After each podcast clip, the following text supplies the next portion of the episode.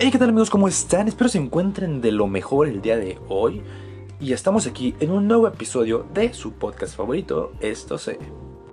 El tema del día de hoy es continuación del episodio anterior, que si no lo has escuchado te recomiendo lo escuches, lo tenemos en el canal, lo tenemos en Spotify, lo tenemos en Deezer, lo tenemos en Apple Music, en la plataforma que nos estés escuchando en Anchor, que es nuestra aplicación en la cual grabamos estos episodios. Te recomiendo que lo escuches para que sepas de qué estamos hablando. Para refrescar un poco la memoria, el episodio pasado trató acerca de retos que tienen los docentes tanto en México como en otras partes del mundo, y al final del episodio dimos un breve recuento de la historia de las telesecundarias. El día de hoy vamos a hablar acerca del el conocimiento inicial de los alumnos en el grupo. Para ser más específicos, ¿qué significa conocer a los alumnos desde la perspectiva de un docente? Comencemos. Bueno, como situación inicial, sabemos que es importantísimo conocer al alumno para organizar la intervención didáctica y favorecer el aprendizaje. ¿Qué acabo de decir? Que pues es importante conocerlo para saber cuál es la mejor manera en la que éste puede recibir los conocimientos, ya sea, de, ya sea de manera visual, auditiva o una combinación de las cinco habilidades. Entonces es importante conocer a nuestros alumnos en ese sentido porque vamos a poder llevar los contenidos de mejor manera. Que a diferencia con el método tradicional, que este se caracterizaba por simplemente memorización, memorización, memorización, a veces el aprendizaje no era significativo, porque no se conocían a los alumnos. El docente solo daba su clase, alumno que entendió, muy bien, el que no, también. Entre los puntos de por qué es importante o qué significa conocer a los alumnos, tendremos este, unas las claves, digámoslo así. La número es comprender que los alumnos tienen una identidad propia. 2. Reconocer las diferencias y la heterogeneidad de los alumnos. 3. Identificar las necesidades de aprendizaje y los conocimientos previos del alumno. Estas son muy importantes porque hay que tenerlas en cuenta cuando estamos ante un grupo nuevo, alguien que no conocemos y que queremos empezar a dar clases. Tenemos que entender que sí, cada alumno tiene una identidad propia, cada alumno es diferente, no estamos tratando con máquinas, ya lo hemos dicho, son seres humanos. Reconocer las diferencias de los alumnos, no porque todos sean de la misma edad o del mismo nivel, significa que todos sepan lo mismo. Claramente no es así. E identificar las necesidades de aprendizaje y conocimientos previos del alumno. Esto es muy importante porque tenemos alumnos que llegan a ser un poco más inteligentes que la media de la, de la clase y se llegan a aburrir porque ya porque no te puedes adelantar por un solo alumno o por dos alumnos. Es aquí donde entran tus habilidades como docente para ponerle actividades que hagan a este alumno reforzar sus conocimientos. Un ejemplo rápidamente, si vemos que un alumno es más inteligente o es más rápido, no inteligente, es más rápido al resolver ejercicios de matemáticas, pónganle, podemos invitarlo a que nos ayude a auxiliar a sus compañeros. De esta manera, él refuerza lo aprendido y lo aplica. Muy bien, ahora pasemos a comprender qué alumnos tienen una identidad cultural propia. Vamos a leer un poco.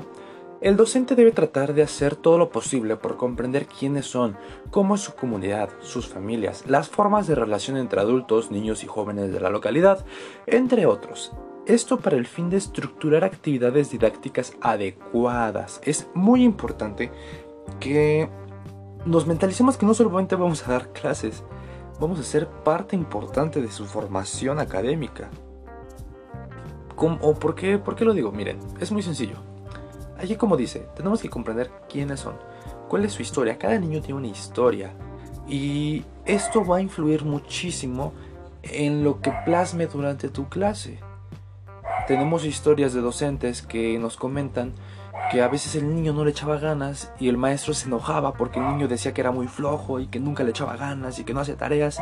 Pero indagando tantito en la historia, en cómo son sus días, el niño no desayunaba, no tenía energía, se dormía en clase porque no, no desayunaba nada. Entonces eh, hay que ser un poco empáticos y vaya, no es cosa del otro mundo, es algo por sentido común debemos hacerlo. También cómo es la comunidad. Si estamos en una comunidad en la que su máxima es terminar la secundaria, pues bueno, no tenemos muchas herramientas. Lo que podemos hacer es mostrarle que hay más allá de la secundaria, hay muchas opciones en la vida. Ahora también las familias, hay familias que son disfuncionales y que claramente afectan a los adolescentes. La mayoría, no sé por qué, no me pregunten, pero en México es casi, digamos, ya tradición que durante la adolescencia de los niños se separan los padres, se divorcian a esa edad. Obviamente el divorcio les pega muchísimo emocionalmente, los desmoronan cañón. Entonces es ahí cuando muchos alumnos buscan un refugio en la escuela y reflejan su malestar de casa, lo quieren reflejar en la escuela. Se vuelven rebeldes. Algunos otros lo ocupan para bien y se vuelven este, personas o jóvenes de dieces, muy dedicados, estudiosos, porque quieren salir adelante. Hay de casos a casos. Ahora bien, es importante reconocer en los alumnos, uno, que llegan a la escuela con un concepto de sí mismo, que puede ser positivo o negativo. Este concepto varias veces varía incluso por área de conocimiento o tipo de actividad y inciden en la relación que los alumnos tengan con los demás, con objetos de estudio, en su éxito académico y personal. Otro, se construyen a sí mismos y su identidad también en el ambiente escolar, en las relaciones que tienen con otros alumnos y con otros adultos que están en el plantel. Eso es muy importante y por eso desde la secundaria se ve esto de jefes de grupo, tesorero, vocal, porque se les da un rol a los alumnos para que puedan desempeñarse en un ámbito pues escolar, meramente escolar, que si la sociedad de alumnos, el presidente de la sociedad de alumnos, el tesorero de la sociedad de alumnos, y por eso es que juntan planillas, la mayoría de las secundarias hacen esta actividad, quieren sacar el consejo estudiantil o la sociedad de alumnos, y para esto se presentan como si fuera política varios partidos que tienen sus nombres, que si el partido azul, el partido chetos, y he escuchado nombres de todo. Entonces es muy interesante que uno de los requisitos, o bueno, al menos en mi secundaria cuando yo estaba, era que para que tu planilla fuera aceptada por la escuela, tienes que tener un vocal de cada grupo, de cada grado.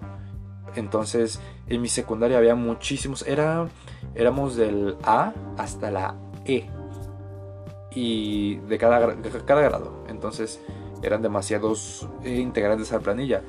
Y e implementaban propuestas, que si música en el recreo, algún viaje a Six Flags. Entonces era una manera en que los alumnos tenían un rol participativo y podían votar qué planilla querían que los representara mejor para eventos como tardeadas, vendimias, kermes, cosas meramente de la escuela, actividades recreativas. Conocer a nuestro alumno es una habilidad que se ejercita todos los días. Una manera de comunicar a los alumnos que son apreciados y que sus culturas tienen valor. Y es la idea de generar altas expectativas de todos los alumnos, al hacerlos sentir que todos son capaces de tener éxito. Debemos, que debemos sembrar esta pequeña semillita que en el futuro se va a convertir en una flor hermosa y se llama confianza en sí mismos. Porque a veces muchos alumnos, y pasa más en secundaria, tienen muy baja autoestima y no creen ni ellos en los niños mismos creen en ellos. Entonces, tenemos que ser esa persona que la tome del hombro y le diga, no te preocupes, yo confío en ti, yo creo en ti, tú vas a lograrlo. Y tenemos que tener en claro que no porque se tarde más, no significa que no lo esté logrando. A veces, y miren que yo como docente, mm, se los digo, habemos personas no somos de dieces. Pero no por no tener dieces no significa que no seamos inteligentes. Algo está fallando, tanto puede ser responsabilidad, puede que seamos flojos, puede que no seamos tan dedicados. Pero hay otras personas que tienen dieces, les va excelentes, una excelencia académica, pero no son inteligentes. Lo que platicábamos la clase pasada que investigué bien la frase y una disculpa le estaba diciendo mal.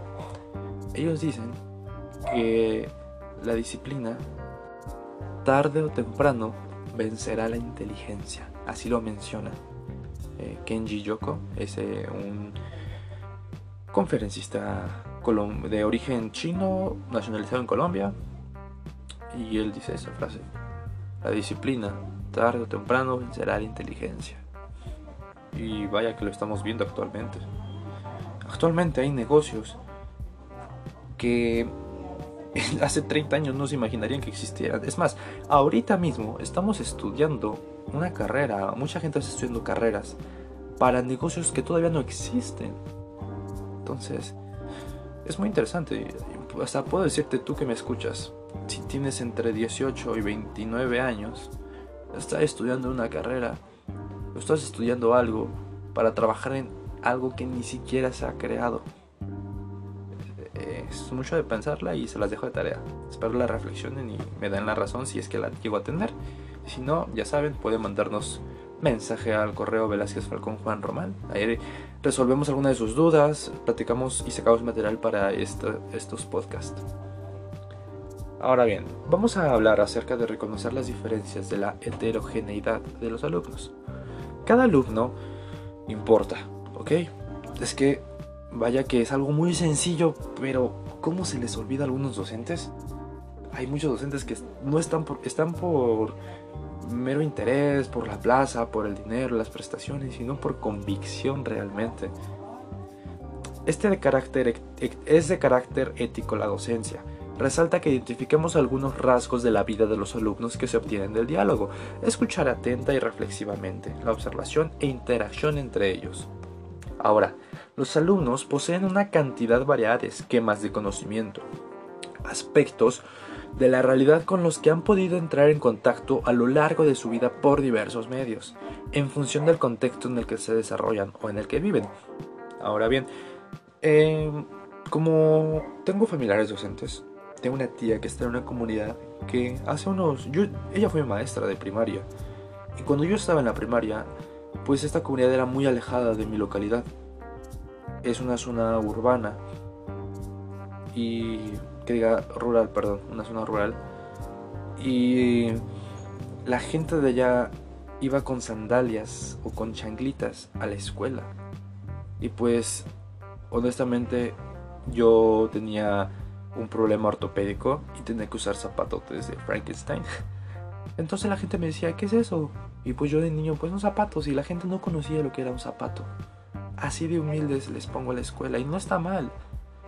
Pero yo le pregunté a mi tía conforme iba creciendo, ella nunca se ha salido de esa escuela y está a punto de jubilarse. Le dije, oye tía, ¿no tuviste la oportunidad de acercarte más a Ixmiquilpan? Para los que no saben, yo soy de Ixmiquilpan, Hidalgo. Y me dijo, no hijo, realmente los niños de aquí son otra, son otra onda. Son muy diferentes a los de la ciudad, por así decirlo, que somos un pueblo. Y le digo, ¿en qué? Y me dijo, sí, mira, ellos son más inocentes, te obedecen. Son niños que tienen una inocencia que no te imaginas. A diferencia de ciudad, la mayoría están maleados. Y dije, es cierto, puede ser, es probable. Y para el rubro que vamos los de telesecundaria, vamos a encontrarnos con unas historias de vida muy tristes. Pero vamos, tenemos esa oportunidad de ser esa máxima para ellos y que nos tomen de ejemplo y que digan algún día yo quiero ser como este maestro. Que seamos compañeros, que seamos una, tengamos una relación entre alumno maestro muy buena y satisfactoria. Ahora vamos a tocar el tema de la relación entre los padres de familia con los alumnos. Bueno, ok. Para un alumno de secundaria, o más bien para el docente, es muy importante que exista una buena comunicación entre los padres de familia y el docente. Porque, como todos sabemos en las juntas de cada mes de entrega de boletas, se ven algunos aspectos que anteriormente ya se hablaron en el consejo técnico. Yo no sabía esto, que si un alumno tiene problemas, ya sea de, de calificaciones o de comportamientos, todos los profesores en el consejo técnico hablan de este alumno y menciona de la historia. Ah, mi clase pues tiene esto y el de matemáticas. Fíjate que la mía también.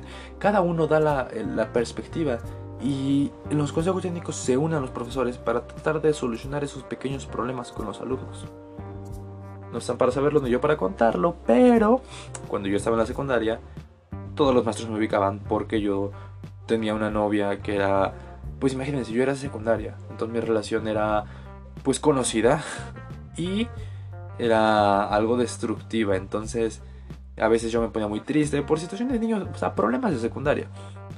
Y todos los profesores me bajaban no me bajaban de tonto porque yo no sabía que entre ellos en el consejo técnico se chismeaban. Y eso me, enteré porque una maestra me lo comentó y dije, wow, esto yo no lo sabía. Ahora bien, ok, la participación es parte esencial del crecimiento humano. Implica el desarrollo de la autoconfianza, orgullo, iniciativa, creatividad, responsabilidad y cooperación.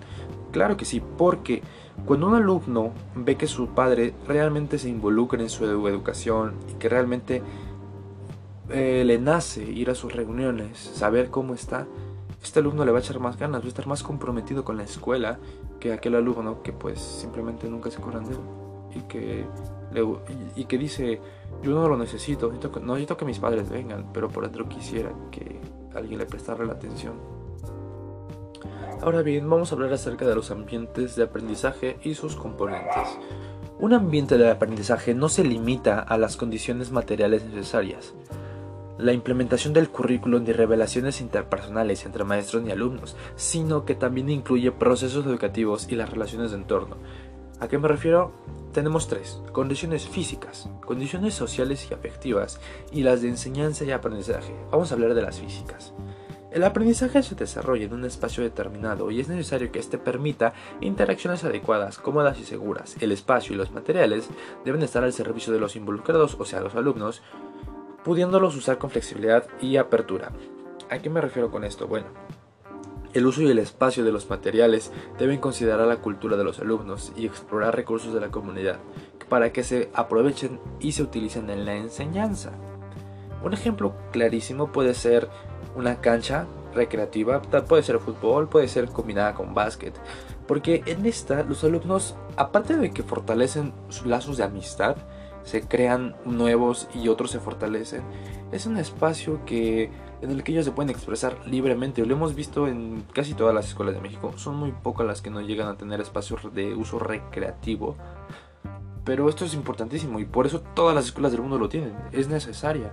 Porque después de tanta saturación de información a veces, del día a día, en aula, ellos necesitan liberar energía. ¿Y dónde lo hacen? Algunos lo hacen comiendo, algunos lo hacen platicando, más, más las niñas. Pero los niños sabemos que de ley o se están corretando por toda la escuela o jugando fútbol o a veces están este, simplemente escondiéndose, jugando. Porque son niños, están en esa etapa entre que ni son adolescentes ni son, ni son adultos, pero tampoco ya son unos niños. Entonces, necesita un espacio para realizar actividades físicas. Vamos a hablar de las condiciones sociales y afectivas. Un ambiente de aprendizaje se sustenta en una ética de cuidado y atención, que involucra tanto a los alumnos como a los docentes y va más allá de la diferencia de género, raza, grupo ético, cultura, estatus socioeconómico, discapacidad o cualquier otra diferencia que, ojo, un adolescente por sí solo no te hace o te discrimina a menos que tenga la influencia de un adulto. ¿Por qué? Porque tanto como los niños que no saben distinguir entre razas sociales, clases sociales, grupos, culturas, estatus políticos, socioeconómicos, el adolescente apenas está enterándose que existen diferentes clases. Entonces, si no es que un adulto se las está repitiendo, el niño no se va a enterar que hay distinciones. Ahora bien, por último, para terminar, hablaremos de las condiciones de enseñanza y aprendizaje, que en estas ah, son acciones que los docentes tienen que aplicar y se dividen en seis. Número uno, tener un profundo conocimiento de, aquello que enseñan. Ya lo hemos hablado, tal vez no tenemos que ser expertos en la materia, pero sí hay que estar comprometidos con el aprendizaje y busque, si no lo sabemos completamente, tenemos la capacidad de enseñar lo que sea. Únicamente hay que investigar y realizar una planeación didáctica buena conforme a los alumnos y no habrá mayor problema. Número 2. Calidad de enseñanza, es decir, que los docentes proporcionen apoyo, mediación, retroalimentación, momentos suficientes de práctica, al tiempo que basen su intervención en los conocimientos previos. Que esto no es otra cosa que hacer la planeación correctamente y no simplemente sacártela de donde más quieras y decir, ah, pues hoy vamos a ver las plantas, a ver qué se me ocurre. No, tenemos que planear. Ahora, número 3. Generar un clima de trabajo adecuado. La interacción entre alumnos y el docente sea amable, cordial, retadoras, con altas expectativas por el aprendizaje de todos. Si bien no está correctamente visto el traer tus alumnos trabajando full 24/7, pero de vez en cuando les ayuda mucho ponerles retos para que ellos mismos se comprometan y quieran realizar más allá de lo que tú les enseñas. Quieran, tengan esa hambre de conocimiento. Pero esto hay que hacerlo de manera inteligente. Número 4. Manejo del grupo. Que el maestro utilice la mayoría del tiempo en actividades de aprendizaje y enseñanza y propicie el uso adecuado del tiempo y los materiales.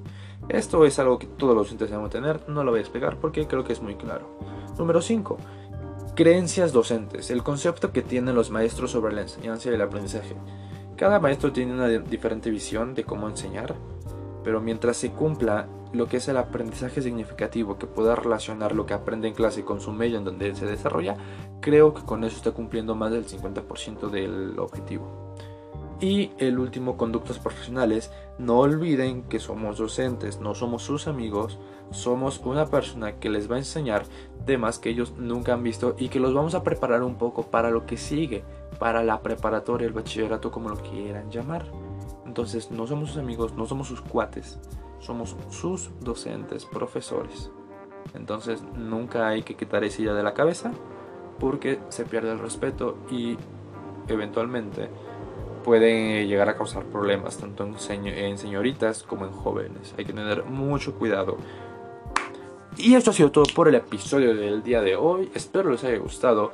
Espero y puedan regalarnos un follow en Spotify.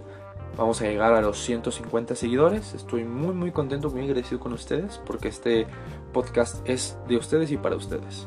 Para nuestros futuros docentes que no importa el año que lo estés escuchando, si lo estés escuchando en el 2021 o en el 2030, yo te aseguro que la educación va a ser siempre la misma. Tendrá sus vertientes, diferencias, pero las bases son las mismas. Entonces, gracias por escuchar este episodio y sin más, nos vemos la siguiente semana con un tema nuevo. Hasta la próxima.